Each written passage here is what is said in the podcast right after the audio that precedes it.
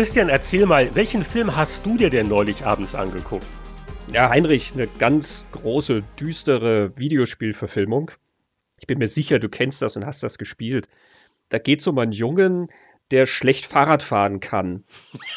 Der übt Parkour mit dem Fahrrad und das funktioniert nicht beim Sprung von Haus zu Haus. Und deswegen wird er als Erwachsener auch nie wieder Fahrrad fahren. Und als wäre das nicht Trauma genug, wird auch noch seine Mama umgebracht, und zwar vom eigenen Vater. Und deswegen wird er dann auch umgebracht, als er erwachsen ist. Kennst du das Spiel? Äh, nein, das sagt mir jetzt gar nichts. Aber wenn er dann umgebracht wird, dann ist der Film ja schnell zu Ende. Nee, er hat Glück, weil er wird nämlich von so einer Gesellschaft aufgelesen, die betreiben Ahnenforschung. Und die wollen ihn mit einem seiner Vorfahren in Verbindung bringen, der in Spanien gelebt hat. Und der war Meuchelmörder. Ah, Meuchelmörder, ja. Hat er gerne mal ein Hoodie getragen? Äh, manchmal macht er das, ja. Er brütet viel und trägt die Kapuze und er hat zwar kein Fahrrad, aber er findet dann ganz viele neue Freunde in so einem Meuchelmörderbund.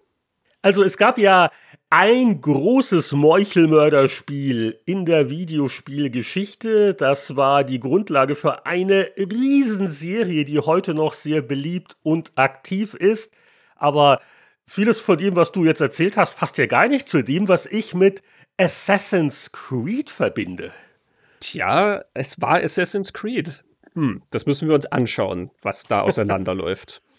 Pixel Kino, Episode 8. Ja, wir haben es mal wieder geschafft. Diesmal ist das Spiel die Vorlage, denn das erschien bereits im Jahr 2007, war ein Riesenerfolg und wie das halt oft so ist, dann wird es halt verfilmt. Einige Jahre später, im Jahr 2016, kam der eine Assassin's Creed-Film in die Kinos und deswegen drehen wir das heute ein bisschen. Also erst stellen wir die Vorlage vor, das Spiel, dann äh, den Film. Aber was immer gleich bleibt, ist natürlich hier die Besetzung. Christian Genzel und Heinrich Lehnhardt, der jeweils andere. Ich habe ja am Anfang, als wir das geplant haben, ganz viele Rocky-Filme geschaut, weil du von A. Creed geschrieben hast. Und dann habe ich gemerkt, dass ich mich irgendwie auf dem Holzweg befinde. Ich habe absolut null daran gedacht, dass A. Creed zu einem Missverständnis führen könnte. Du musstest mich darauf hinweisen, also A wie Apollo. ja, bei A. Creed denke ich natürlich an den Gegner von Sylvester Stallone und späteren Freund aus den Rocky-Filmen, dessen Sohnemann ja mittlerweile auch seine eigene Spin-off-Serie gekriegt hat. Und ich glaube, da gibt es auch Spiele dazu, zu diesem ganzen Gehaue und Gematsche. Und irgendwann hast du dann angefangen, dir sehnsüchtig auf eBay Listings anzugucken zum ColecoVision-Spiel und dem leider nur sehr schwer und teuer erhältlichen Super Action Controller, den man dafür benötigt hat. Aber darüber reden wir heute zumindest nicht. Nee, Assassin's Creed lässt sich ja glücklicherweise mit einem ganz normalen Controller auf einer ganz normalen PlayStation 3 spielen. Und den Film habe ich mir dann mit einer ganz normalen Blu-ray angeschaut. Das ist also so gar nicht exotisch. Das ist äh, fast ungewöhnlich für uns. Ja, und wir konzentrieren uns auf das erste Spiel der Serie, weil Assassin's Creed, ich glaube, wenn man alle Spin-offs mitzählt, ist das inzwischen über ein Dutzend verschiedener Titel, die verschiedene historische Perioden besuchen, die sich auch spielerisch ziemlich entwickelt haben. Und das allererste Spiel ist schon ein bisschen anders. Da hat sich schon im Laufe der Jahrzehnte was geändert und das war jetzt für mich persönlich auch interessant, weil ich bin erst so mittendrin dann mit der Serie so wärmer geworden. Und meine persönlichen Lieblinge waren auch dann mehr so die Rollenspiel angehauchten Dinge in der Antike, also Origins, das war primär in Ägypten. Und dann natürlich Odyssey, so im alten Griechenland in der Antike. Sehr, sehr hübsch, heute noch gut spielbar. Aber so die Wurzeln der Serie, die Originalvision, das war jetzt für mich in gewisser Weise auch Neuland. Und äh, ja, also das, das Original Assassin's Creed haben wir gespielt. Und das Schöne ist ja, das Pixel-Kino schafft ja auch die Brücke in die Gegenwart oder in die nahe Zukunft. Denn dieses Jahr noch, im Herbst, soll das insgesamt 13. Spiel der Serie erscheinen namens Mirage. Und da haben im Vorfeld die Entwickler betont, sie wollen so ein bisschen zurück zu den Wurzeln. Das orientiert sich ein bisschen mehr wieder am allerersten Spiel, sowohl was so, so Zeitraum und Setting angeht und es soll auch wieder ein bisschen kompakter sein und nicht so eine Riesenwelt, sondern mehr so Stadtsimulation und mehr Schleichen und überhaupt. Also deswegen wunderbares Thema.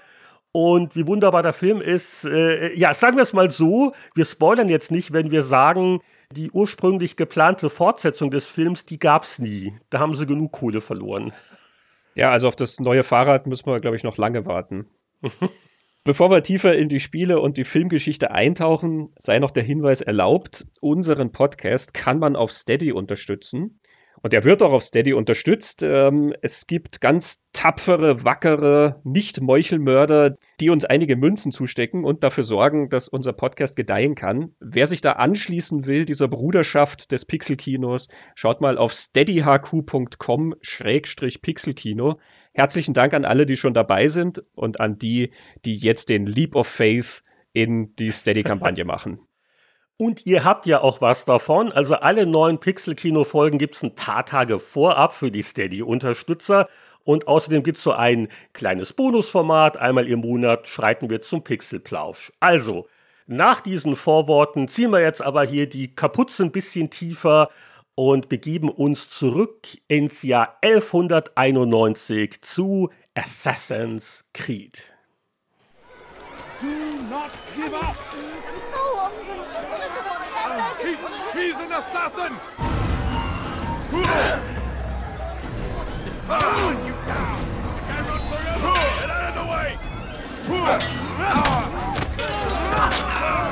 Ja, bevor wir ins Jahr 1191 zurückgehen, werfen wir doch einen Blick in das Jahr 2004.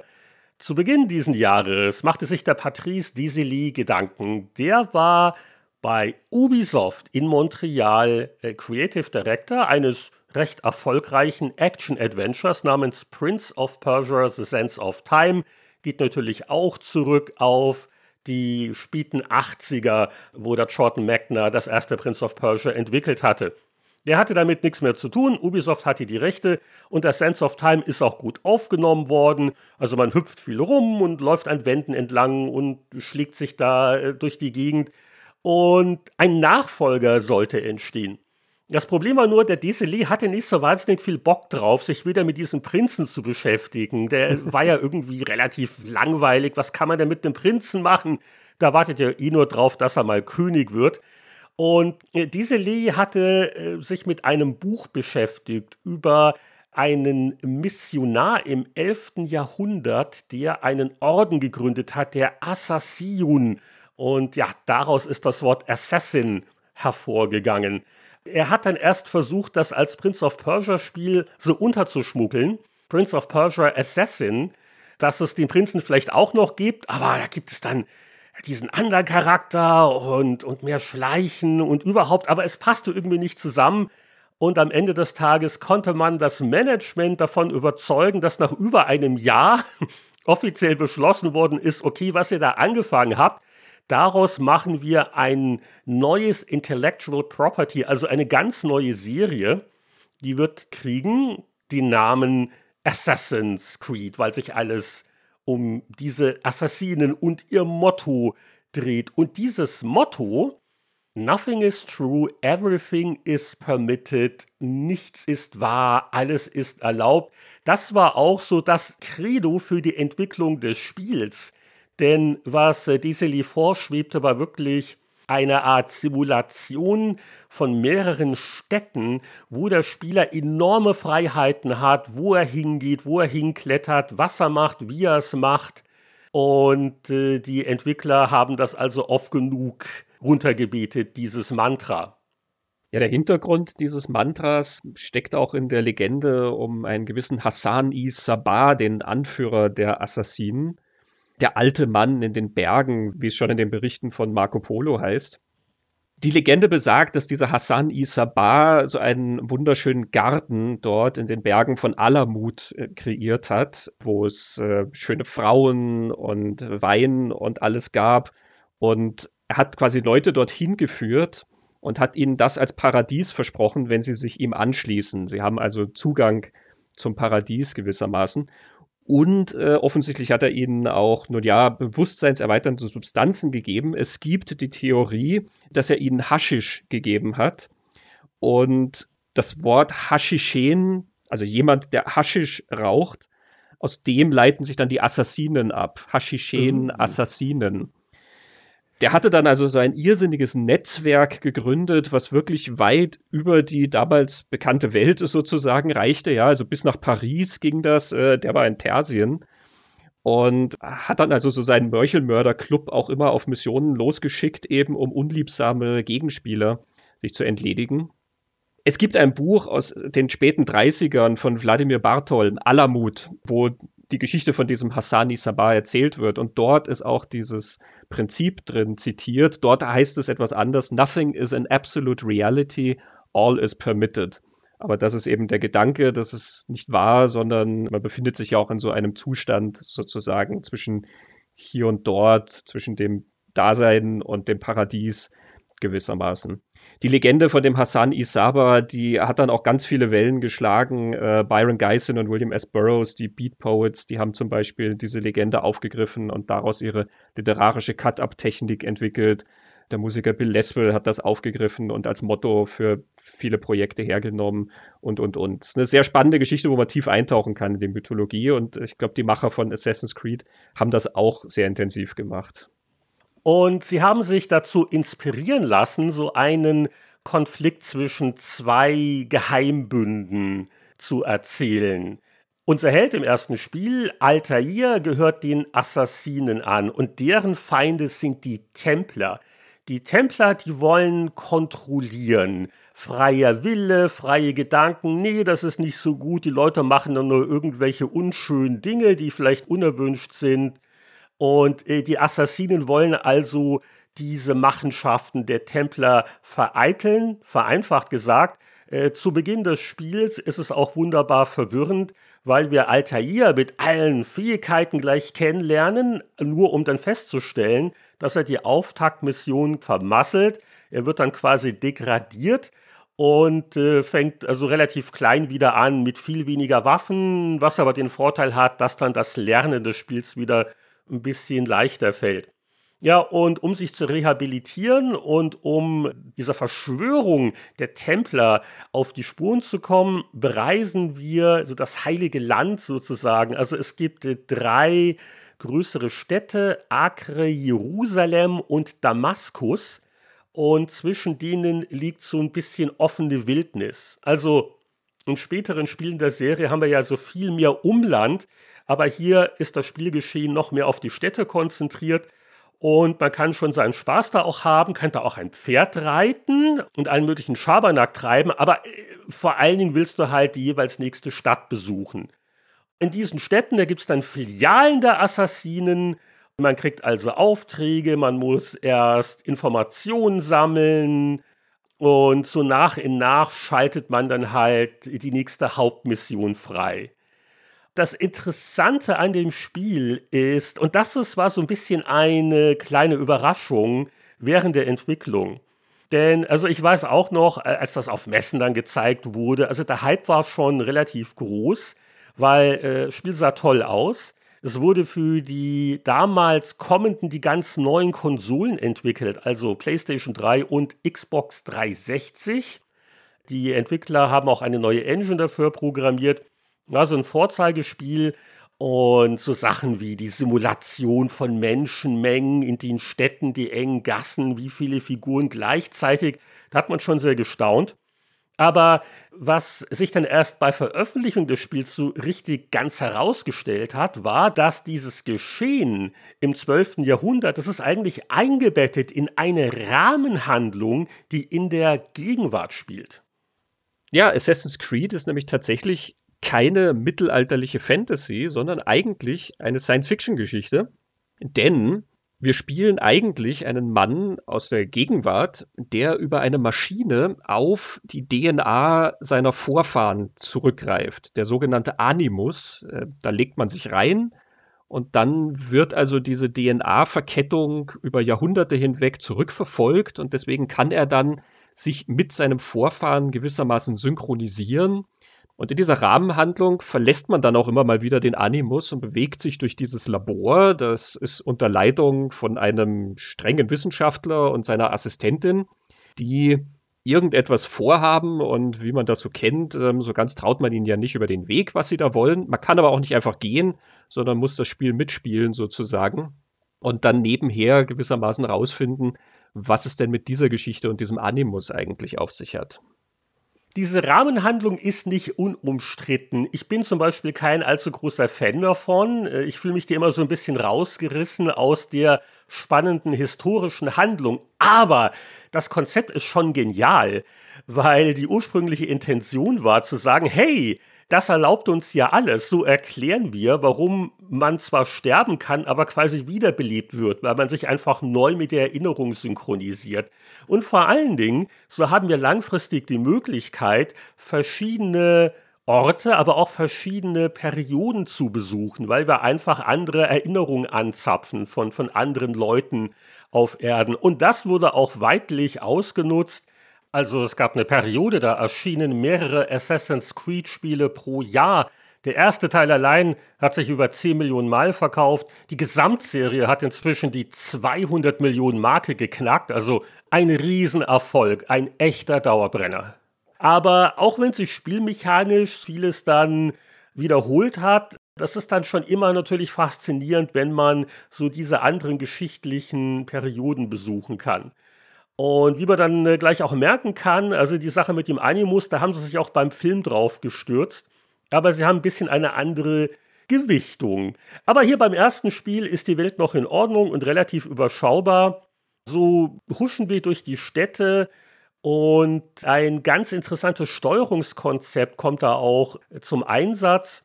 Und zwar gibt es quasi so zwei Moody, also unauffällig normal und Action Radau. Und indem ich eine der Tasten am Controller drücke, wechsle ich quasi äh, zwischen diesen beiden Modi. Das heißt, wenn ich also so ruhig und gesittet bin, da kann ich also so fast mich wieder ein bisschen tarnen und so, so, so beten durch die Straßen gehen, um weniger Argwohn zu erregen. Oder wenn da eine Menschenmenge ist, kann ich sanft so mit der Hand die Leute ein bisschen zur Seite bewegen. Aber wenn dann irgendwie was los ist oder ich werde verfolgt und überhaupt, dann kann ich natürlich äh, schnell laufen, vor allen Dingen auf alle möglichen Gebäude auch äh, springen.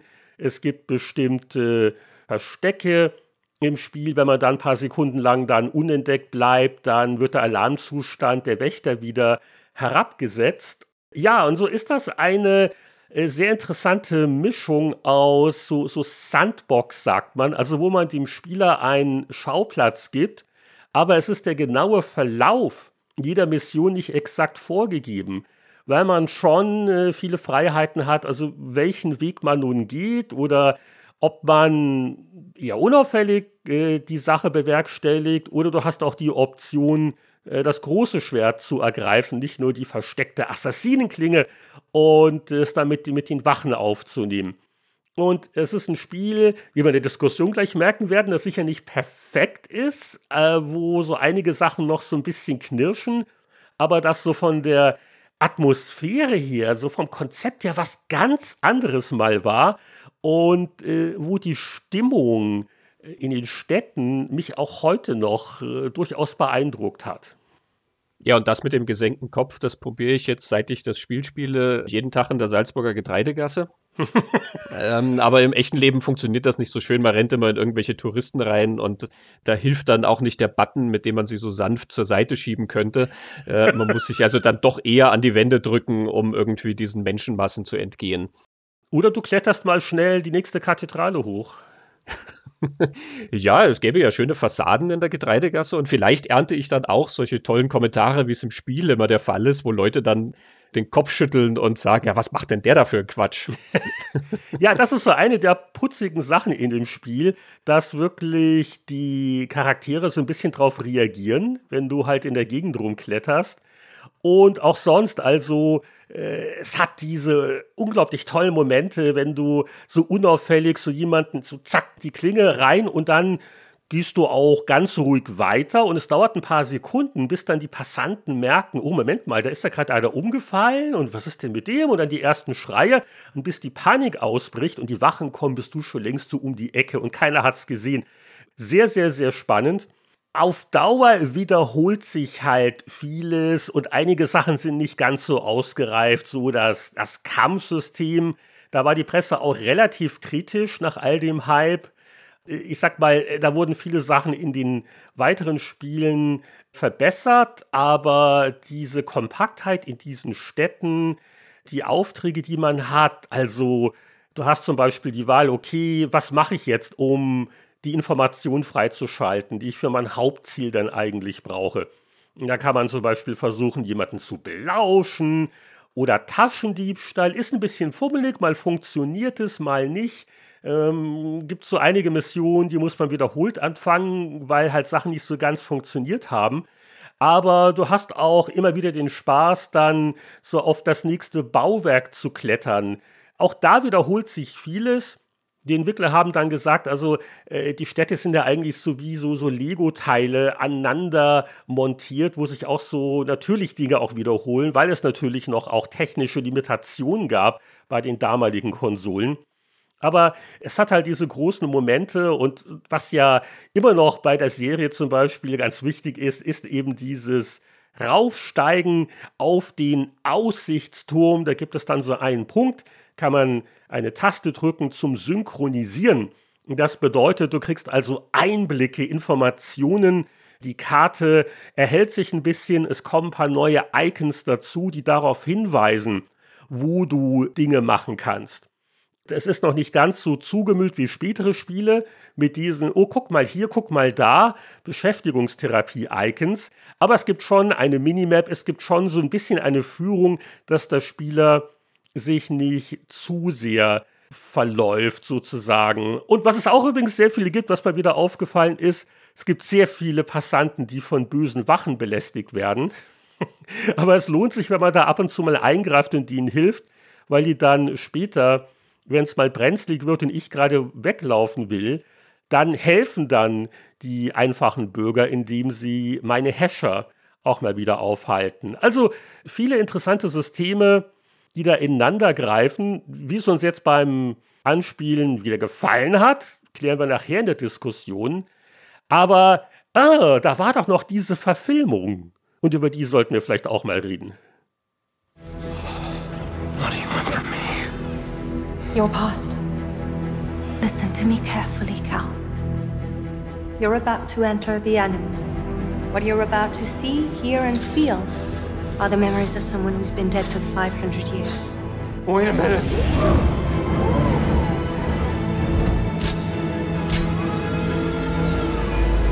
Synchronization achieved. Commence regression.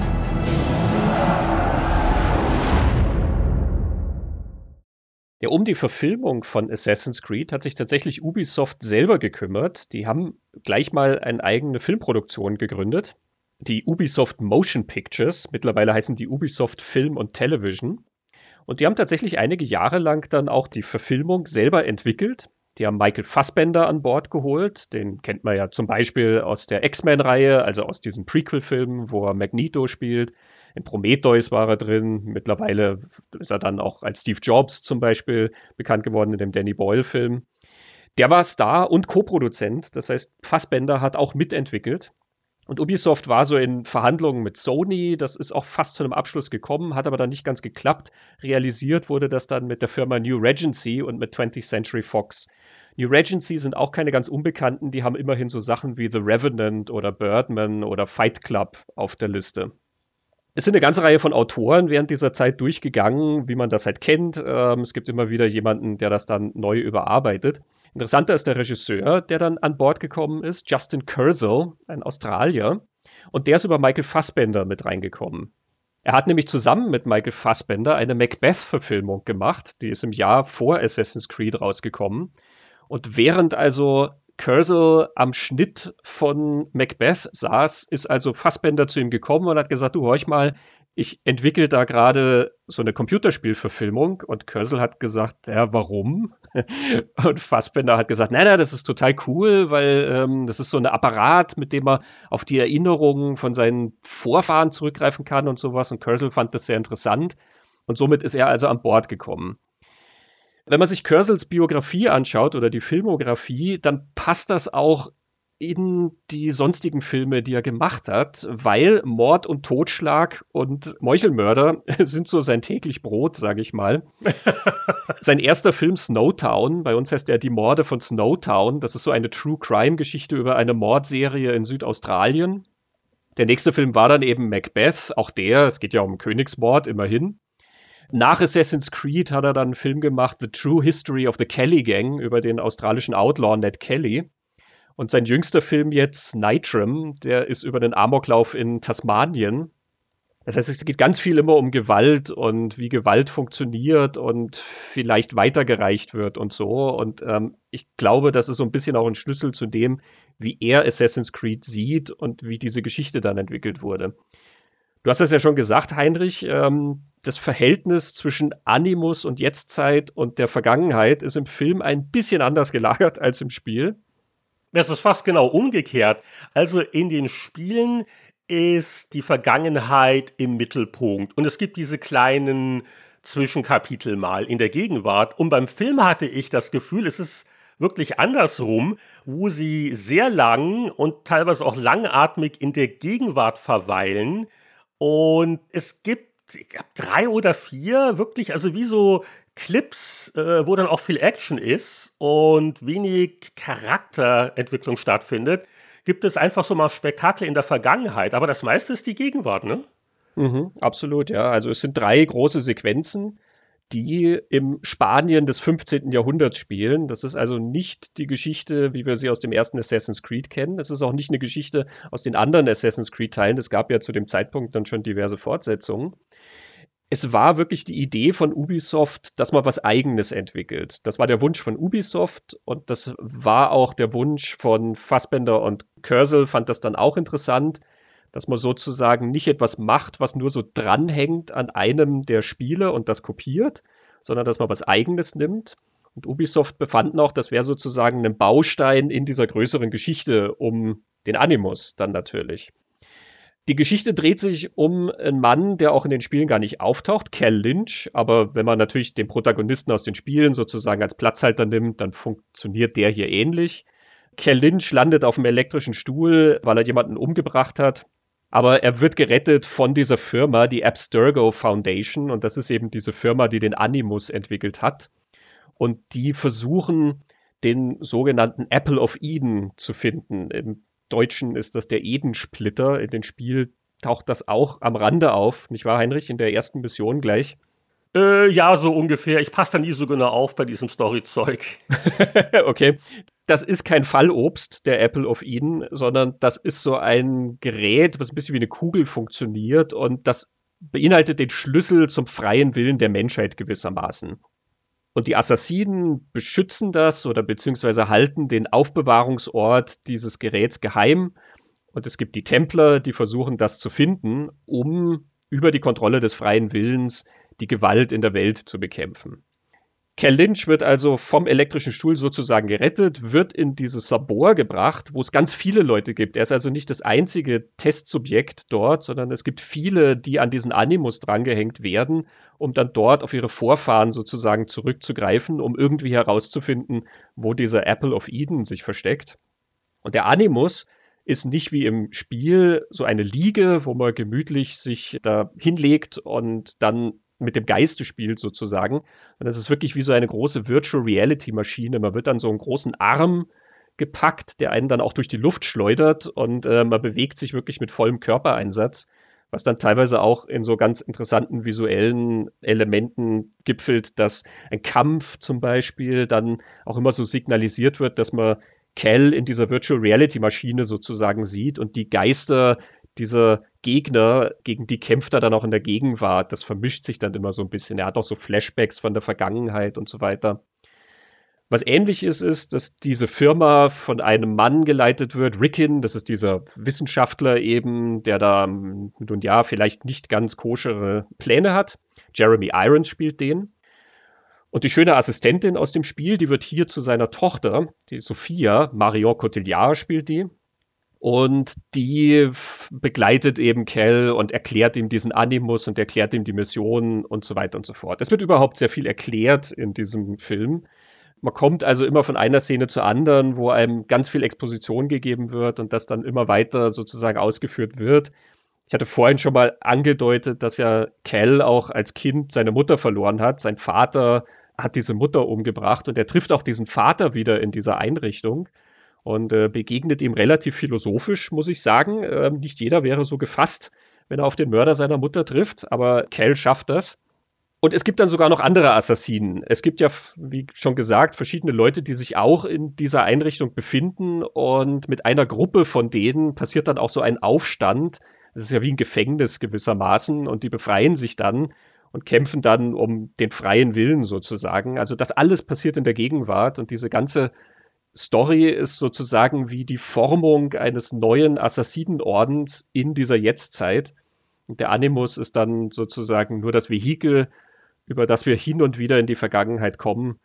Wie gesagt, drei Sequenzen und ein Prolog ganz am Anfang, den es gibt. Du hast schon gesagt, Fortsetzung wäre geplant gewesen, wurde aber gecancelt, nachdem Disney dann 2019 Fox übernommen hat. Kersel hat gesagt, für die nächste Geschichte hätte er sich dann was zum Kalten Krieg überlegt gehabt. Da wäre das dann so in die 1950er gegangen. Also auch daran merkt man, dass das schon wirklich weit weg geht von den Spielen. Aber wie gesagt, das war auch immer die Idee von Ubisoft, dass man da sich nicht zu sklavisch an diese Dinge hält. Ja, der Hollywood Reporter hat mal berichtet, sie schätzen, dass der Film so 75 bis 100 Millionen Verlust gemacht hat. War auch nicht ganz billig. Es sieht auch gar nicht billig aus. Und äh, naja, wie das halt heutzutage ist, man sieht die Umsätze, aber das täuscht, weil da kommen ja dann noch irgendwelche Marketingkosten dazu, ne? Also ich glaube, bei 125 Millionen hat er dann so 240 oder was eingespielt. Das klingt natürlich danach, als würde er Gewinn machen, aber in Wahrheit muss so ein Studio dann eigentlich das Dreifache einspielen, um da irgendwie in die schwarzen Zahlen zu kommen. Er war nicht so schlecht, dass es eben sofort gestrichen wurde mit der Fortsetzung, aber halt auch nicht so gut, dass sie dann gleich weitergemacht hätten. Es gibt aber tatsächlich Ubisoft, das Filmstudio, noch weiterhin. Die haben vor zwei Jahren die Verfilmung von Werewolves Within produziert auch eine Videospielverfilmung. Und die haben ganz viele Sachen in Vorbereitung natürlich basierend auf ihren eigenen Marken. Da gibt soll eine Verfilmung von Beyond Good and Evil kommen. Da haben sie diese diversen Tom Clancy-Geschichten, Ghost Recon. Ja, Beyond Good and Evil. Da sollen sie erstmal das zweite Spiel, das seit Jahrzehnten in Entwicklung ist, hinkriegen. Da bin ich ein bisschen skeptisch. naja, Spiel- und Filmstudio sind ja dann getrennt. Ne? Also das Filmstudio greift halt auf, was die in der anderen Abteilung irgendwie machen.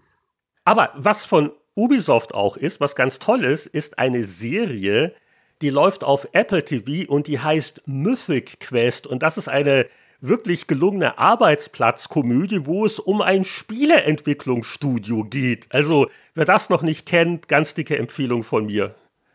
Ja, auch in der Richtung haben sie noch mehr Sachen, die sie machen wollen. Child of Light und Skull and Bones und es gibt animiert etwas ähm, zu Captain Laserhawk und äh, auch zu Assassin's Creed wollen sie da was machen. Also die sind, glaube ich, immer noch rührig, auch wenn wir bislang noch gar nicht so viel gesehen haben.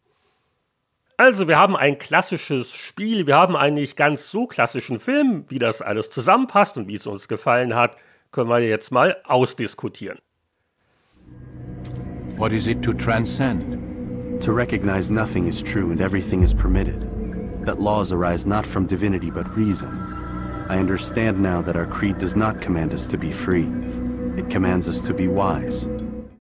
Mir ist das ja fast ein bisschen peinlich, wenn ich hier bekennen muss, dass ich das erste Assassin's Creed seinerzeit nicht groß gespielt habe. Ich kenne inzwischen doch einige Teile der Serie und der erste ist für mich nicht der beste aber vielleicht der interessanteste, weil er halt so ungewöhnlich und originell war, auch wenn noch nicht alles so 100% funktioniert, auch wenn der Spielablauf auf Dauer sich sehr wiederholt. Vieles ist kritisiert worden und das stimmt auch, aber das war mal wirklich was ganz anderes vom Storyrahmen, vom Schauplatz und doch so einige technische Innovationen, die sie da hingekriegt haben. Äh, damals ziemlich State of the Art, was die Grafik angeht. Und das kann sich heute noch sehen lassen. Ich habe nämlich die PC-Version gespielt. Die erschien ein bisschen später, ich glaube 2008. Und äh, also so hier mit modernen Auflösungen und höchsten Qualitätseinstellungen ist das immer noch ein hübsches Spiel, wenn man sich vor Augen hält, wie alt das inzwischen ist. Das war für mich eine wirklich interessante Erfahrung, auch wenn ich jetzt sagen muss, ich habe so ein paar Hauptmissionen gemacht. Ob ich es bis zum Ende durchhalte, weiß ich nicht weil es doch ähm, sich ein bisschen wiederholt und auch ein bisschen fummelig ist, so was den Ablauf angeht. Wie geht's dir denn so beim Wiederanspielen? Ja, ich bin zwiegespalten tatsächlich bei Assassin's Creed. Also ich stimme dir zu, stimmungsmäßig ist das Ding ganz wundervoll. Ähm, es fühlt sich sehr lebendig an in diesen Städten und mit den Leuten und mit dem Stimmengemurmel, was du im Hintergrund hast. Und das ist schon alles sehr cool, das ist sehr interessant. Aber handlungsmäßig kriegt man halt immer einfach den Auftrag, dahin zu gehen und dann den nächsten Habschi umzunieten. Und dann gehe ich halt hin und ermorde den und dann gehe ich halt wieder zum Büro der Assassinen, das überall gleich ausschaut. Und dann wird mir halt wieder gesagt, ich muss wieder zu dem nächsten Typ, den ich äh, erledigen soll. Und was so alles dazwischen passiert mit dem ganzen Hochklettern und sich umschauen und die Bewohner da irgendwie vor bedrängten Wachen retten und so weiter. Äh, es hat so einen Tick Beschäftigungstherapie an sich, muss ich gestehen. Also es ist nicht so, dass ich es fad finde. Ich mache das schon gern, aber ich merke halt auch, dass es sozusagen extrem schnell routiniert wird. Man macht halt immer dasselbe so ein bisschen und dann klettert man halt hier auf den 300. Turm und dann kommen halt da wieder 500 Wachen, die man erledigt. Und es erinnert mich da manchmal so ein bisschen an diese Elder Scrolls Spielprinzipien, wo du also in der ersten Stadt bist und du gehst durch drei Tavernen und hast 500 Aufträge. Und die Aufträge sind halt, also du sollst nach äh, Itzehoe und den hm. Plop von Füdeldüt finden. Und du sollst in die Kaverne von Rums gehen, wo du das Monster von Plop fertig machen sollst und so weiter und so fort. Und während du das alles machst, kriegst du 500 weitere Aufträge. Und Assassin's Creed nervt dich nicht so damit, dass es dir dauernd sagt, was du machen sollst. Aber wenn du auf die Karte schaust, dann hast du ja schon immer so, ah, da gibt's noch drei Stadtbewohner, die du jetzt befreien könntest von Wachen. Und eigentlich, die Achievements sagen dir, du müsstest noch 15 Türme besteigen, bis du die Stadt jetzt irgendwie mal unter Kontrolle hast. Und eigentlich sind die Missionen ja immer total simpel. Also ich hader dann immer so ein bisschen mit mir irgendwie, wie viel Spaß es mir jetzt eigentlich tatsächlich macht zu spielen. Also mein Fazit ist so ungefähr, ich kann das jederzeit spielen, ja, Beschäftigungstherapie. Es sieht hübsch aus und nett und man weiß, was man tut. Routine hat ja auch was Schönes. Ich kann aber auch jederzeit aufhören, ja. weil es halt eben immer dasselbe ist. Das ist so mein Eindruck. Ja, ja, das ist gut zusammengefasst. Wie gesagt, ich spiele es nicht ungern. Wenn ich mich dann dran setze, dann verbringe ich damit auch so ein paar Stunden. Und man hat ja immer wieder das nächste zu tun und das ist schön anzuschauen und die Animationen sind dann auch so cool und die Musik dazu. Und wenn man dann so von Haus zu Haus springt und dann halt mal wieder die Kampfanimationen bestaunt und und und, das ist alles sehr cool. Und gleichzeitig denke ich mir dann, ja, okay, jetzt höre ich halt auf und dann habe ich nicht den Zwang, morgen weiterspielen zu müssen. Was auch ganz interessant ist, wenn man sich Interviews durchliest, ist zum Beispiel, dass sie halt Dinge wie Nebenmissionen geplant gehabt hatten, aber es, es ging einfach nicht mehr. Also ich glaube, die Entwicklungszeit, das waren doch so fast vier Jahre. Und das fünfte Jahr, um solche Sachen auch noch einzubauen, wollte Ubisoft ihnen dann doch nicht geben. Und sie hatten zum Beispiel dann auch vor, Nebenmissionen in dieser Wildnis zwischen den Städten anzusiedeln und da sollte man noch was jagen können und so. Das ist jetzt die Frage, hätte das ein bisschen geholfen mit der Abwechslung? Du merkst auch teilweise in den Städten, da gibt es einfach dann, dann Wände, da gibt es also gewisse Grenzen, die so ein bisschen diese Illusion trüben. Aber ja, das sagt man ja oft bei wirklich neuen Spielen, die eine frische Serie starten. Da sind so viele Dinge, die man nicht mehr geschafft hat oder Sachen, die man dann vom Spielerfeedback erst gelernt hat. Warum der erste Teil häufig nicht der beste ist.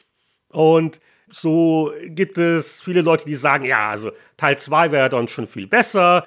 Äh, in Florenz kann ich jetzt nicht beurteilen, weil ich das auch nicht länger gespielt habe. Also ich glaube, da muss man auch ein bisschen nachsichtig sein, was jetzt hier den Auftakt von so einer Serie angeht.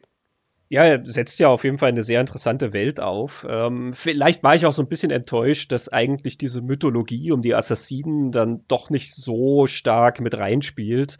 Das, was ich eben vorher gesagt habe, diese Geschichten, die man hört. Also da wären auch noch so Elemente natürlich irgendwie ganz schön oder ganz nett gewesen, die das ein bisschen weiter ausbauen und einfach ein bisschen mehr Mystik da reinbringen und vielleicht halt einfach sozusagen ein bisschen mehr Story.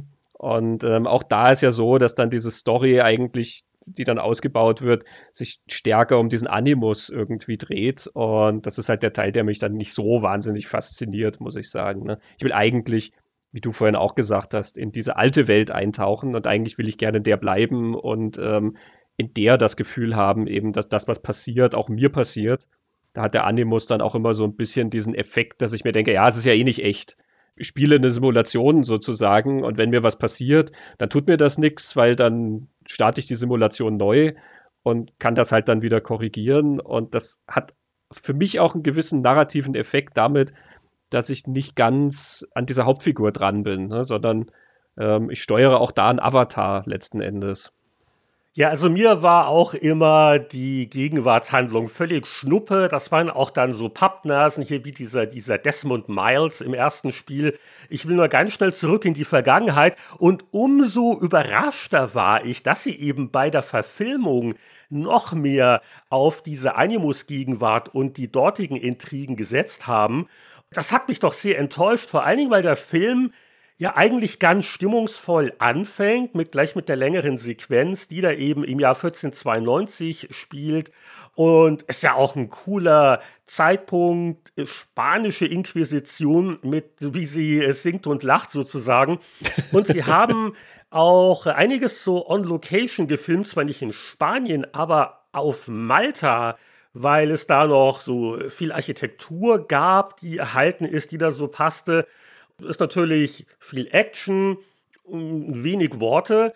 Aber ich finde, äh, der Anfang, es sieht gleich total vielversprechend aus und Ausstattung und aufwendige Stunts, äh, wo ich doch äh, relativ freudig erregt war, nach dem Motto, vielleicht ist der Film ja besser als sein Ruf. Aber ja, und dann sind wir wieder sehr lange in dieser Gegenwart und es wird gelabert und das sieht auch alles nicht so aufregend aus. Das kommt auch noch dazu, da mit ihrem Gefängnislabor. Und es nimmt kein Ende und du hast ja schon gesagt, sie erklären gerne sehr ausführlich und da verliert der Film schon sehr an Tempo. Ja, er ist schon sehr mühsam konstruiert irgendwie. Also ich verstehe, wenn ich mich damit beschäftige, eben was Justin Kersel da erzählt und auch über diese Genesis, die ich vorne dann so ein bisschen ausgeführt habe, dass ja offensichtlich der Animus für die wirklich das zentrale Element in dieser Geschichte war.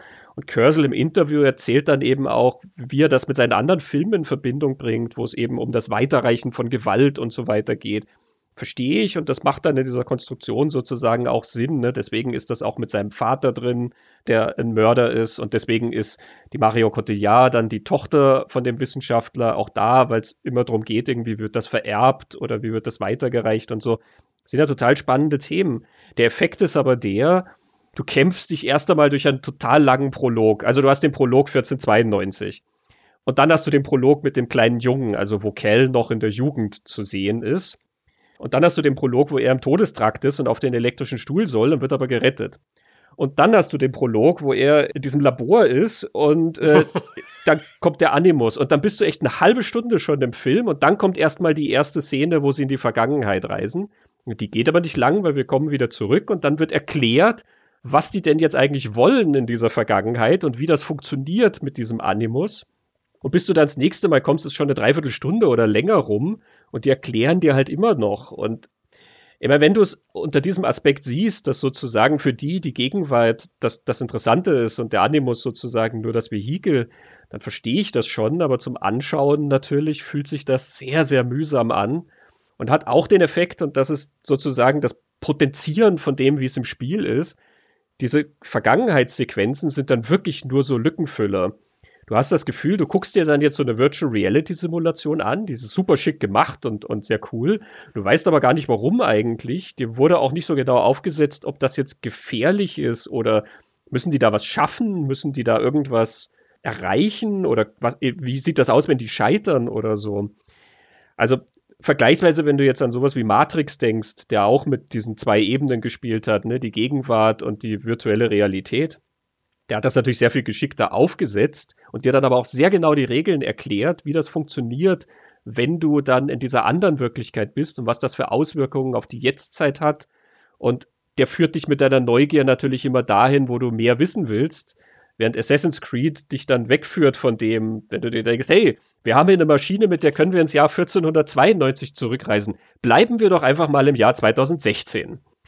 Und dann schauen wir uns noch ein paar Sequenzen an, die im Jahr 2016 spielen. Hier ein kurzer Clip aus 1492, aber eigentlich geht es uns ja um 2016 sie geben dir halt nie das, was du willst. Ne?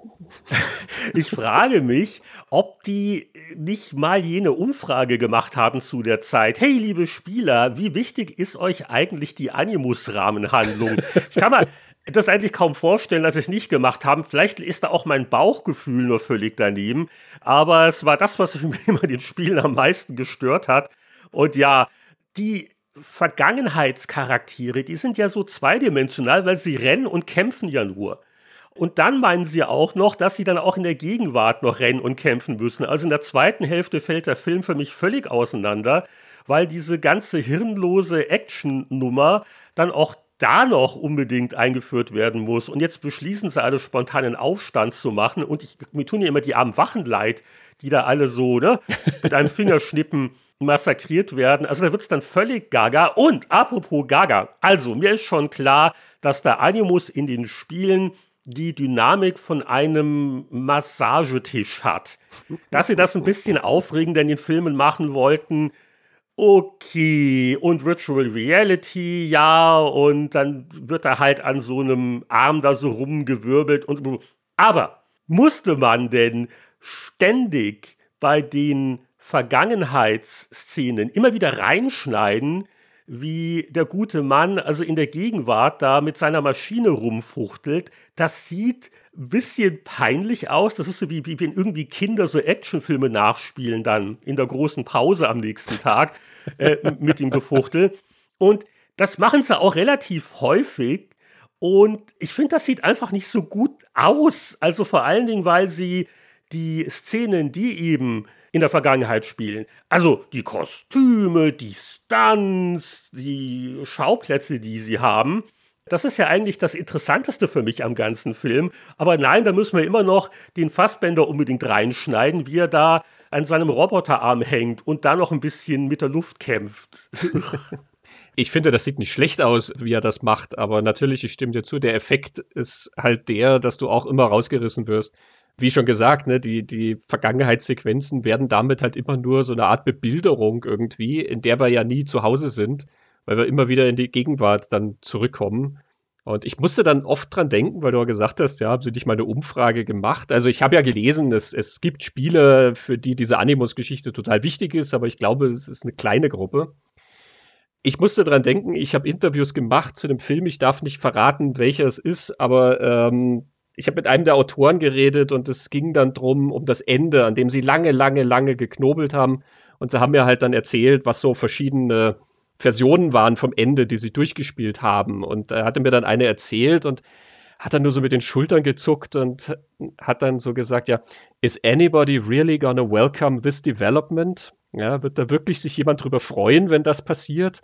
Das war quasi so eine Überlegung eben, warum das Ende vielleicht nicht so toll ist.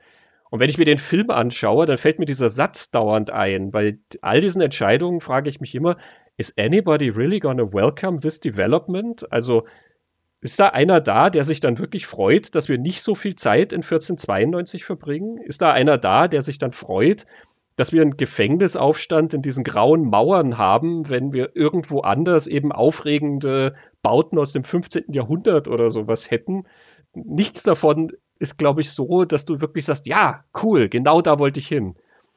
Und wo wir gerade vom Ende reden, also, wir wollen ja nicht mehr spoilern, als nötig ist, aber bei dem Film ist es leider nötig, weil ich habe mir das Ende wirklich zweimal angeguckt, weil ich konnte es nicht glauben, wie bescheuert das ist. Also äh, kurz vor Schluss natürlich die, die Anführungszeichen Bösen, in dem Fall ist es der Templerorden, entkommen also mit dem Eden-Splitter beziehungsweise dem Apple of Eden. Und die haben dann so ihre Hauptversammlung in London Und äh, die Sicherheitsvorkehrungen sind ein bisschen lax, weil allen möglichen Leuten mit Kapuzen fallen da auch überhaupt nicht auf. Äh, die schaffen es da also, die Einzelteile ihrer Assassinenmordwerkzeuge einzuschmuggeln. Die werden dann schnell zusammenmontiert. Und als dann da der, der Oberwissenschaftler seine Rede hält und er zeigt auch den Apple of Eden, die man also jetzt geborgen hat, dank der Informationen, die eben bei diesen Vergangenheitsreisen im Animus rausgekommen sind. Ja, und dann kommt eben mal von hinten, kommt halt der Assassine und schlitzt ihm die Kehle durch. Und äh, wie reagieren die Anwesenden? Äh, so etwa, wie man reagiert, wenn endlich bei einem viel zu langen Theaterstück die Pause anbricht. Wir heben uns alle mit einer gewissen Eile und strömen zu den Ausgängen. Ja, wahrscheinlich auf die Toiletten. Noch wichtiger, die Assassinen irgendwie sind sie dann wieder entkommen und am Ende des Tages stehen sie auf irgendeinem anderen Dach und blicken sie auf London herab. Zumindest eine doofe Action-Szene am Ende hätte ich ja noch erwartet, aber das ist ja nun dermaßen an den Haaren herbeigezogen und unglaubwürdig. Also mir ist schon klar, modernes Action-Kino soll man nicht zu viel erwarten, aber mir ist echt nicht klar, wie das irgendwelche Test-Screenings überleben konnte. ja, da so heftig habe ich nicht reagiert auf den Schluss. Ähm, wahrscheinlich, weil ich es eher so thematisch irgendwie sehe, eben worauf er hinaus will, eben auf sozusagen die, die Gründung dieses neuen Assassinenordens. Ja, dadurch, dass sie jetzt so dauernd in die Vergangenheit eingetaucht sind, ist jetzt überhaupt erst wieder so ein neuer Assassinenorden gewissermaßen entstanden und deswegen steht er da mit seinen Freunden dann am Dach rum.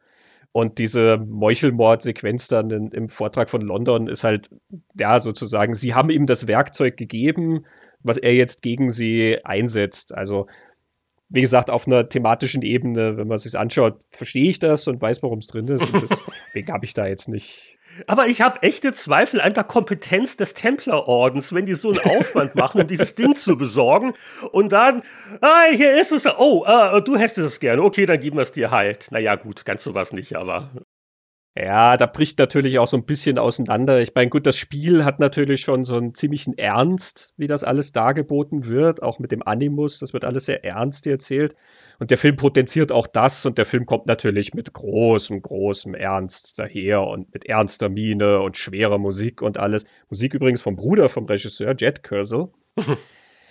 und zu viel Ernst macht dann halt natürlich auch genau diese Sachen so ein bisschen wackelig. Ne? Also letzten Endes beim Spiel kommt ja eigentlich ein Spaß mit rein, den du hast beim Spielen. Und so müsste der Film vielleicht auch so eine gewisse Leichtigkeit ja transportieren, einfach die vielleicht auch reinkommt, weil die Idee ja zwar irgendwie cool ist, aber letzten Endes ja auch total wahnwitzig. Und völlig bonkers, ja. Wir ketten dich da eine Maschine an und dann greifst du auf die DNA deiner Vorfahren zurück und lernst von denen Meuchelmorde oder so.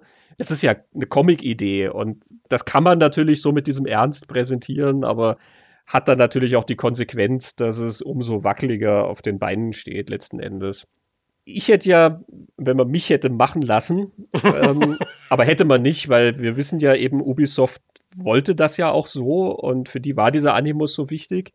Aber ich hätte das so aufgezogen, dass wir in der Vergangenheit anfangen. Wir fangen von mir aus 1492 an. Ich weiß zwar nicht, warum es Spanien sein muss, aber cool, es taucht ja sogar Christopher Columbus auf, beziehungsweise wir reden dann über Christopher Columbus, ne?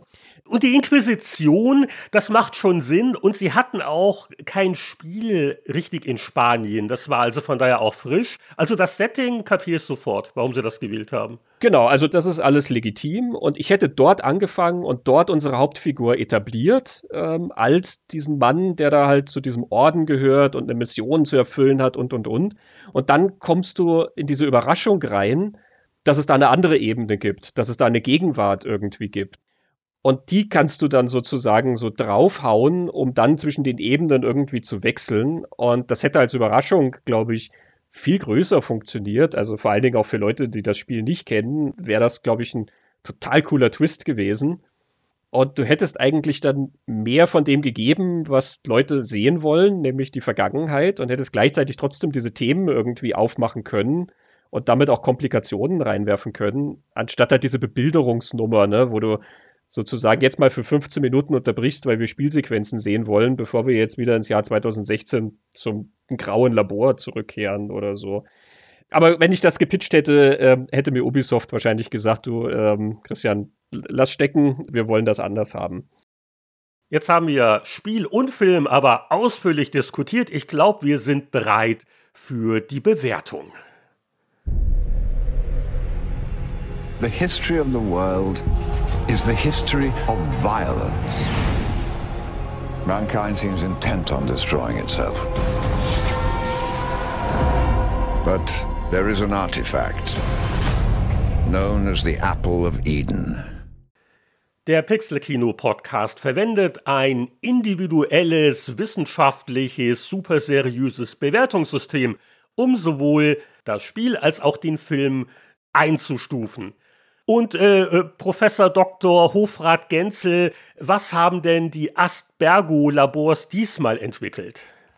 Ja, das äh, kühle Bewertungsschema nach dem Motto The Good, The Bad and The Ugly. Das ganz Tolle, das ganz Schlechte und das, was irgendwo dazwischen liegt und so ein bisschen was von beidem hat. Das verteilt sich diesmal auf drei Gegenstände, die man im Spiel natürlich findet. Und das Gute ist der Heuhaufen. Aber natürlich, jeder Assassin's Creed-Spieler liebt die Heuhaufen, Seit Teil 1 der Serie kann man nämlich in die herabspringen, wenn man auf eines dieser Gebäude geklettert ist, wo man dann synchronisieren und die Umgebung besser erkunden kann. Und da gibt es eine wunderschöne, beeindruckende Animation. Man macht also diesen Leap of Faith, wird ja auch im Film aufgegriffen, also der Glaubenssprung.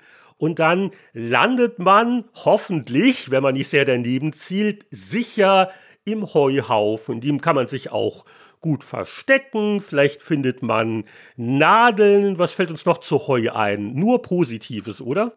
Ja, also kurzum, Heu ist fantastisch, Heu will man haben, Heu kann es gar nicht genug geben. Das Schlechte, auch wenn es das ist, was jeder im Film haben will, der Apple of Eden. Leider. Denn wir lernen ja, am besten ist es, wenn das Ding verscharrt bleibt und es niemand findet und niemand in die Finger kriegt. Und ähm, wenn es dann mal jemand findet, dann ist Heinrich unglücklich und mag den Schluss des Films nicht. Also ein Apple of Eden ganz schlecht kein freien Willen mehr. Das bedeutet ja, es hat ja furchtbare Konsequenzen. Da gibt es auch keine Pixel-Kino-Podcast-Programmplanung mehr, so wie wir das wollen. Freier Wille ist wichtig. Der Apple of Eden will den unterdrücken, deswegen bad, bad, bad. Aber was liegt denn dazwischen? Was ist denn unser Ugly diesmal? Ja, dazwischen liegt das, was am prominentesten eigentlich im Film ist und in unserem Gespräch ja auch keine kleine Rolle gespielt hat, der Animus selber. Durchaus ein praktisches Gerät, nicht wahr, wenn man Ahnenforschung betreiben will und mal wissen will, was der Mann vor 500 Jahren gemacht hat, von dem ich abstamme.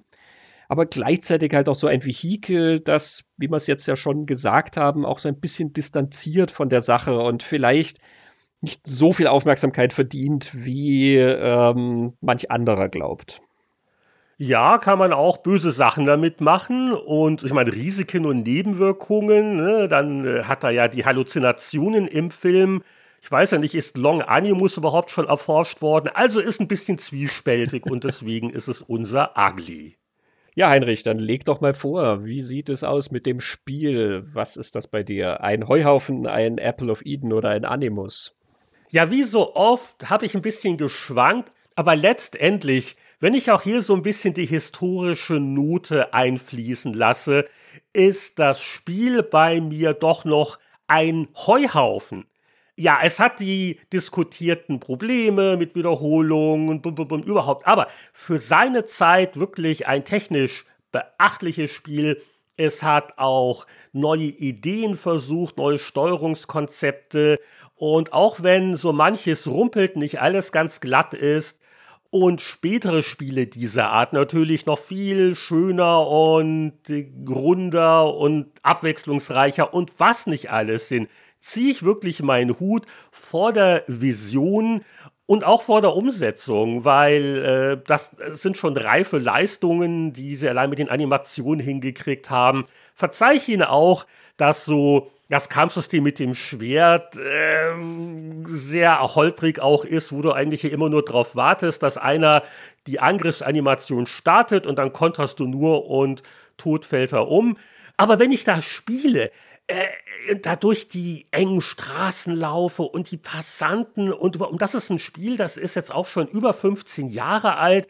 Also die ganze Stimmung, das ist immer noch sehr einnehmend und hat mich jetzt durchaus angenehm überrascht. Also Heuhaufen fürs Spiel von mir. Und bei dir? Ja, wie du bin ich auch geschwankt. Und normalerweise bist du ja derjenige, der den Grumpy Gamer irgendwie gibt. Und äh, ich bin der optimistischere und fröhlichere in der Bewertungsvergabe.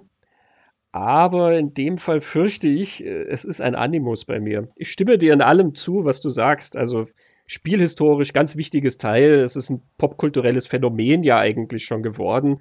Eine riesige Reihe und eine interessante Welt und tolle Konzepte und auch umsetzungstechnisch, was die Grafik angeht und diesen Realismus und so weiter. Das ist alles toll. Und wenn ich aber jetzt so ganz persönlich da sitze, muss ich sagen, ich wünschte, es würde mir mehr Spaß machen. Also ich muss es dann wieder runterbrechen darauf, dass mir einfach die Abwechslung zu kurz kommt wie gesagt, es ist nicht fad, aber ich freue mich jetzt auch nicht so drauf, dass ich sage, juhu, jetzt kann ich da noch ein paar Stunden weiterspielen. So sehr zieht es mich nicht. Und deswegen, es ist so ein bisschen ein, ein, ein Heuhaufen auf einem Animus oder. Ähm, das sticht aber. also da liegt man nicht ganz so bequem, vielleicht, ich weiß es nicht. Um, um diese Seite zu repräsentieren, ich will niemanden davon abhalten, das Spiel zu spielen und zu mögen und alles. Ich mag es ja letzten Endes auch, aber trotzdem werde ich den Animus dafür hergeben. Ja, bei dem Film musste ich nicht ganz so lang überlegen. Obwohl so die erste halbe Stunde war ich ja noch guter Hoffnung. Und am Ende des Tages ist es aber eindeutig ein Apple of Eden, ein Eden-Splitter, also schlecht, weil, also bei allem Respekt äh, vor der Ausstattung, und so vor den Bemühungen von, von dem Fassbender, äh, da seine Rolle irgendwie glaubhaft rüberzubringen, ist es einfach zu konfus und einfach, wie wir schon diskutiert haben, der Schwerpunkt ist aus meiner Sicht völlig falsch gesetzt mit der Gegenwart-Rahmenhandlung, die dann halt so im letzten Drittel auch dann äh, völlig durch den Wind ist. Und ja, Apple of Eden führt kein Weg dran vorbei. Ja, auch hier habe ich gekämpft und ähm, es ist nicht so, dass ich dir jetzt wirklich widersprechen kann. Also, dass der große Pferdefuß des Films ist natürlich die Story, das Drehbuch, das Konzept letzten Endes, auf dem es fußt, eben, dass sich so viel um diesen Animus in der Gegenwart dreht und ähm, beim Anschauen, ich habe ihn zweimal gesehen und auch beim zweiten Mal sitze ich bei Minute 46 und denke mir, die erklären mir ja immer noch, was das alles soll. Gleichzeitig muss ich aber sagen, und da bin ich jetzt vielleicht wieder in der wohlwollenderen Rolle, wenn ich dann hinterher über die Eindrücke nachdenke, über die Bilder, die ich gesehen habe, über die Ausstattung, die ich gesehen habe und auch vielleicht über die Ideen, die ich merke, die Cursel ja dort verfolgt hat, auch im Kontext mit seinen anderen Filmen, merke ich schon, dass ich es interessant finde. Und interessant ist bei mir immer so ein Punkt, auf dem ich sage, oh, Moment mal, da lohnt es sich ja vielleicht nochmal hinzuschauen und vielleicht nochmal sich ein Element rauszupicken und sowas. Ich merke dann also, irgendwas hängt mir dann nach an diesem Film. Irgendwas, mm, ja, äh, äh, irgendwas beschäftigt mich vielleicht daran. Ich will nicht behaupten, dass er gelungen ist in dieser Konstruktion. Ich weiß nicht, was ich wegdenken muss, sozusagen. Ich kann ja fast die Spiele nicht wegdenken, weil das erste Mal, wo ich ihn gesehen habe, hatte ich das Spiel tatsächlich noch gar nicht gespielt. Aber ich wusste zumindest so viel über das Spiel, dass es halt in einer anderen Zeit spielt, als mir dieser Film präsentiert. Also selbst da, wenn du das alles nicht weißt, siehst du diese kurzen Vergangenheitssequenzen im Film und denkst dir, warum verbringen wir nicht mehr Zeit da? Warum sind die so unbefriedigend eingebaut? Und wie gesagt, gleichzeitig, es gibt da Bilder drin, es gibt da irgendwie Ideen drin und so. Also analog wäre das jetzt der Apple of Eden auf dem Animus irgendwie. matsch, matsch. Und nachdem alles beim Animus zusammenkommt, ganz offenbar, bin ich hier jetzt also wirklich in der wohlwollenden Stimmung und werde auch hier den Animus hergeben. Weil ich sage, irgendwas hakt da dran zwar gewaltig und gleichzeitig aber bin ich jetzt nicht böse, dass ich ihn gesehen habe. Auf jeden Fall hat das bei mir noch mehr die Lust geweckt dann auf das neue Assassin's Creed Spiel das Mirage, weil, also so diese Grundidee, dieses Mittlere Osten-Setting, das neue Spiel ist ja dann in Bagdad ganz konkret, also so ein bisschen konzentrierter, fokussierter, aber halt mit geschmeidigerer Steuerung und mit mehr modernen Annehmlichkeiten und sicher auch mehr Abwechslung und nicht jeder Turm sieht gleich aus. Das könnte so richtig gut werden. Meine große Liebe ist ja übrigens, wenn es interessiert, das Assassin's Creed Odyssey gewesen vor einigen Jahren, ist vor allen Dingen für Leute, die die griechische Antike, die ganze Mythologie spannend finden, ist das total cool. Ist aber eins von diesen Blä-Spielen, wo man, glaube ich, so 60, 80 Stunden durchaus verbringen kann, äh, bis man mit der Hauptkampagne durch ist. Aber es ist schon eine Menge los. Man bereist viele Inseln und Seefahrten natürlich und was man nicht alles erlebt. Und das hat auch so ein bisschen Humor so und äh, viele Promis natürlich, was ja auch ein Kennzeichen der Spielserie ist. Ja, und da gab es natürlich im alten Griechenland eine Menge interessante Persönlichkeiten, denen man da teilweise begegnet. Das sind so noch ein bisschen meine Assassin's Creed Spielerfahrungen weil weitere Filme können wir ja nicht empfehlen. Es gab ja nur den einen bis heute. Also Christian, wenn dir langweilig ist und du für die nächsten paar Jahre sonst nichts vorhast, könntest du da mal ansetzen. Ja, also ne, alle Assassin's Creed-Spiele mit allen Achievements irgendwie durchzuspielen. Ja, also ich setze es auf die Liste. Aber bei dem von dir empfohlenen Odyssey frage ich mich jetzt, sind da dann auch so Sagengestalten drin? Hat das dann so ein bisschen Fantasy-Touch auch oder bleibt das immer bei diesem Realismus? Ja, ja, ja, ja. Es gibt dann so, so, so Questreihen, die dann auch mehr in Richtung Mythologie gehen. Mm. Ich will das hier nicht alles verraten und wer ist mit wem um drei Ecken verwandt oder lässt sich mal blicken. Also für Griechenland-Fans ist da einiges geboten. Ja, das klingt sehr reizvoll. Aber ich wette, es ist immer noch kein Fahrrad drin. Äh, Nein, du spielst vermutlich auf den Anfang des Films an, obwohl Ubisoft macht ja auch seit einigen Jahren schon so eine, was ist das, Motorrad-Rennspielserie Trials. Das sind doch interessante Crossover-Möglichkeiten, die da vielleicht noch auf uns zukommen werden. ja, Fahrräder und Meuchelmörder, das ähm, hat nicht jeder im Programm. Während du den Pitch schreibst, bedanke ich mich bei unseren Zuhörern, äh, weise nochmal unauffällig auf unsere Steady-Kampagne hin und nicht vergessen, Pixelkino-podcast.com ist unsere offizielle Webseite. Zu jeder Episode gibt es einen kleinen Blogpost mit interessanten Links zum Thema, wer sich da noch ein bisschen einlesen will. Und Pixelkino gibt es natürlich auch auf Social Media. Wo sind wir denn? Instagram, Twitter, ne? Ja, das heißt ja jetzt X. Für mich wird es immer Twitter im Herzen sein, so solange wir da überhaupt noch vertreten sind mit dem verrückten Eigentümer. Es hat ja Prince auch mal die Phase gehabt, wo er sich quasi nur noch als Symbol äh, dargestellt hat und anreden lassen wollte. Und die Fachpresse ist damit ja auch teilweise recht kreativ umgegangen. Für mich war er immer Prince. So ist es nun mal. Ja, the artist formerly known as Prince und so ist das jetzt the platform formerly known as Twitter. Ganz genau, weil da die Templer ihre fiesen Pläne mit dem Apple of Eden noch nicht realisieren konnten, habe ich genug freien Willen, um X als Twitter zu bezeichnen. Ha! Ja, du Rebell, ich sehe, du empfiehlst dich hier für einen Orden mit antisozialen Maßnahmen oder zumindest anti-Elon Muskschen Maßnahmen. Naja, wir haben ja unseren eigenen Orden, nicht wahr? Sozusagen, ob mit oder ohne Kapuze. Äh, wir hören uns nächsten Monat wieder beim Pixel-Kino. Vielen Dank und bis dahin alles Gute. Ja, tschüss.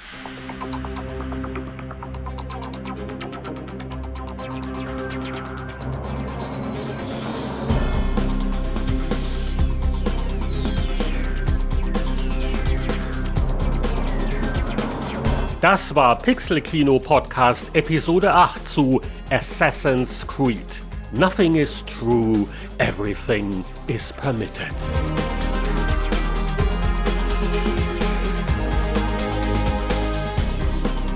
Diese Folge ist vorbei, aber das ist kein Grund, die Kapuzen hängen zu lassen. Bis zum nächsten Mal könnt ihr uns auf pixelkino-podcast.com besuchen.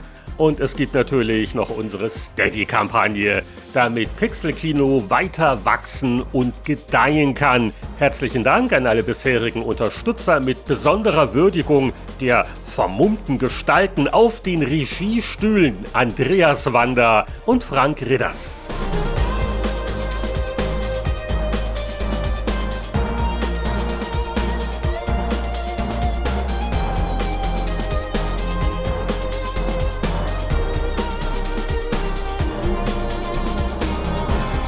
Der Pixel-Kino-Podcast ist eine Co-Produktion von Christian Genzel und Heinrich Lienhardt. Die Musik stammt von Chris Hülsbeck. Wir hören uns bald wieder bei unserer Begegnungsstätte für Film und Spiel.